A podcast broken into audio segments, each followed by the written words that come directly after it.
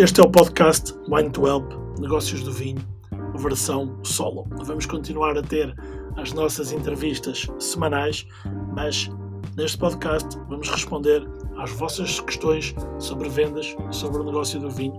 Vamos abordar diversos temas, vamos abordar temas da atualidade com um único objetivo: ajudá-los a conhecer melhor o mercado e a vender mais vinho. Muito obrigado, espero que se divirtam. Subscrevam na plataforma onde costumam ouvir e enviem as vossas questões. Vão ao site wine2help.com e enviem-me um e-mail ou nas nossas redes sociais, no Instagram, Facebook, YouTube. Enviem, enviem as vossas questões que terei todo o gosto em responder. Muito obrigado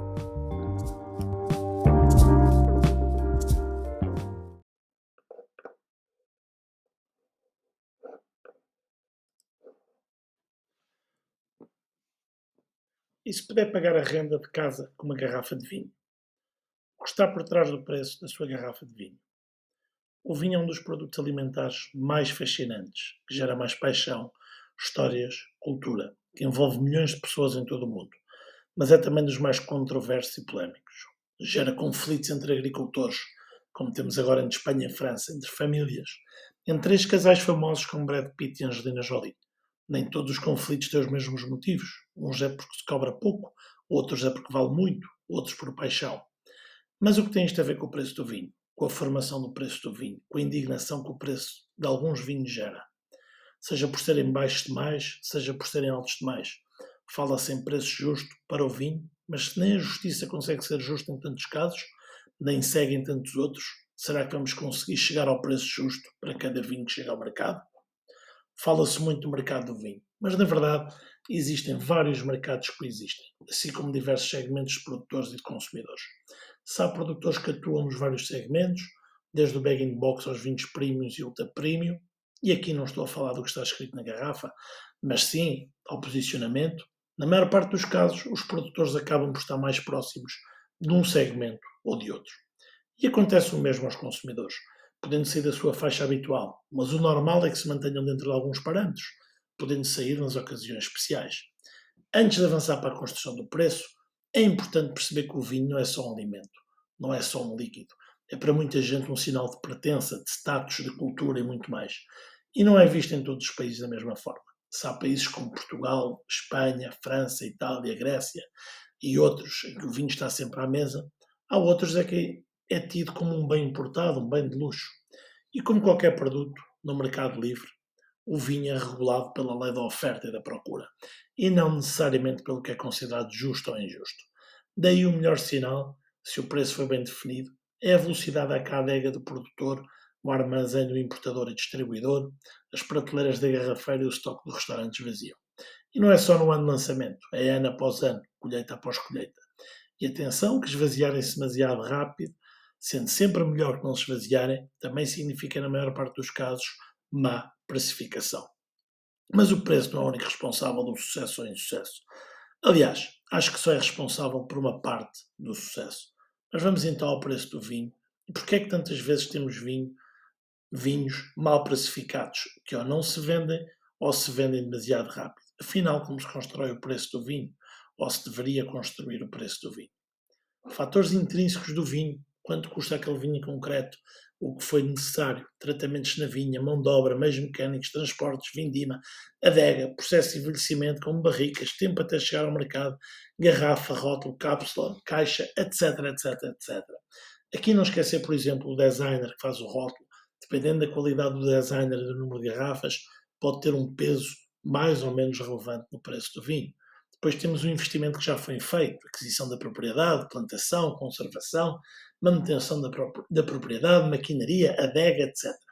Estes investimentos muitas vezes andam na casa dos milhões de euros. Temos também a mão de obra, não só envolvida diretamente naquele vinho, como engenheiros agrónomos, viticultores, enólogos, trabalhadores da vinha, adegueiros, internos, externos, consultores para produzir de forma mais sustentável. Neste momento, certamente está a questionar-se como é que consegue comprar vinho por 2 euros. Tem-se falado muito de rugby em Portugal no último mês, e no rugby há uma frase que podemos aplicar ao vinho. Os avançados decidem quem ganha o jogo, Os três quartos, os defesas decidem por quanto. E no vinho é parecido. A produção decide se temos um bom vinho para entregar ao cliente, o marketing e as vendas são decisivos no quanto se vai vender. Então, além dos custos de investimento, dos custos de ter uma empresa a funcionar, temos ainda os custos de marketing e vendas. É preciso que se gere desejo, interesse e que se percepcione valor. E isto é trabalho do marketing. E depois é preciso que o vinho chegue aos pontos de venda e que os pontos de venda estejam bem preparados para vender o vinho. Isto é trabalho do marketing e das vendas em conjunto, como sempre devem andar. Será que acabou? E a agência de comunicação? E a publicidade paga? E o site? E as feiras? E os eventos? E as garrafas abertas em promoção? É um Excel comprido e, claro, conforme a organização, estrutura e volumes produzidos, têm fatores e ponderações diferentes. Mas não se esqueçam que tudo isto entra no preço do vinho. Mas será que ficamos por aqui?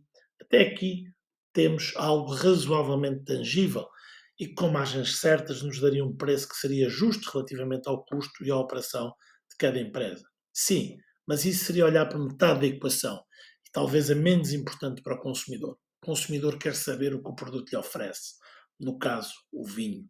E podem ser muitas variáveis e desejos. Pode ser a companhia do dia a dia para uma refeição, pode ser um veículo de história e cultura, pode ser uma fotografia no Instagram, pode ser uma boa figura com os amigos ou colegas de trabalho, pode ser uma conquista pessoal, pode ser uma aspiração, pode ser investimento, pode ser colecionismo. E isto não é igual para todos. Um vinho de 600 euros para mim é muito, para outras pessoas poderá ser normal. É uma questão de carteira e de prioridades. Tanta coisa que o vinho pode dar ao consumidor. Também pode dar só uma valente dor de cabeça no dia seguinte. É verdade cada vez menos, mas mesmo assim, cuidado. As garrafas de vinho mais caras de sempre pagariam muito mais que uma renda, comprariam ótimas casas. Mesmo com os preços em alta, temos garrafas vendidas a quase um milhão de euros.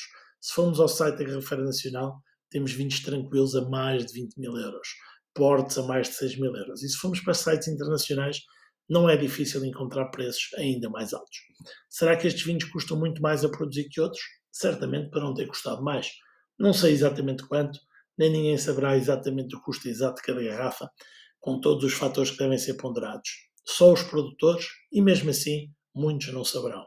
Vamos então ao que realmente faz do vinho um produto especial e diferente de quase todos os outros alimentos. O que faz do vinho uma obra de arte e um produto de luxo. É o seu valor imaterial, é a sua história, a cultura, o desejo que gera no seu público. É o poder da marca. E isso pode ser criado através de anos e anos de história, de consistência de mercado. Ou pode ser criado através de extraordinárias estratégias de comunicação, marketing e vendas. Não me compete julgar nem julgo. Observo com admiração e espírito de aprendizagem um e outro método. Fica a reflexão: será que aqueles que hoje têm uma vasta história conseguem vender a preços elevados não tiveram em algum momento de começar com uma excelente estratégia de comunicação, marketing e vendas? Não temos que consumir todos os mesmos vinhos, temos opções para todos os gostos, seja na carteira, seja no palato. E sim, há muitas opções com excelente palato para carteiras nacionais. Então, tudo somado, temos muitos fatores que justificam o preço do vinho. Parece-me estranho que haja indignação havendo tanta opção com preços diferentes, mas para tantos consumidores. De indignar ao preço da luz, da água, das telecomunicações, do pão, do leite, da gasolina, da saúde e da educação.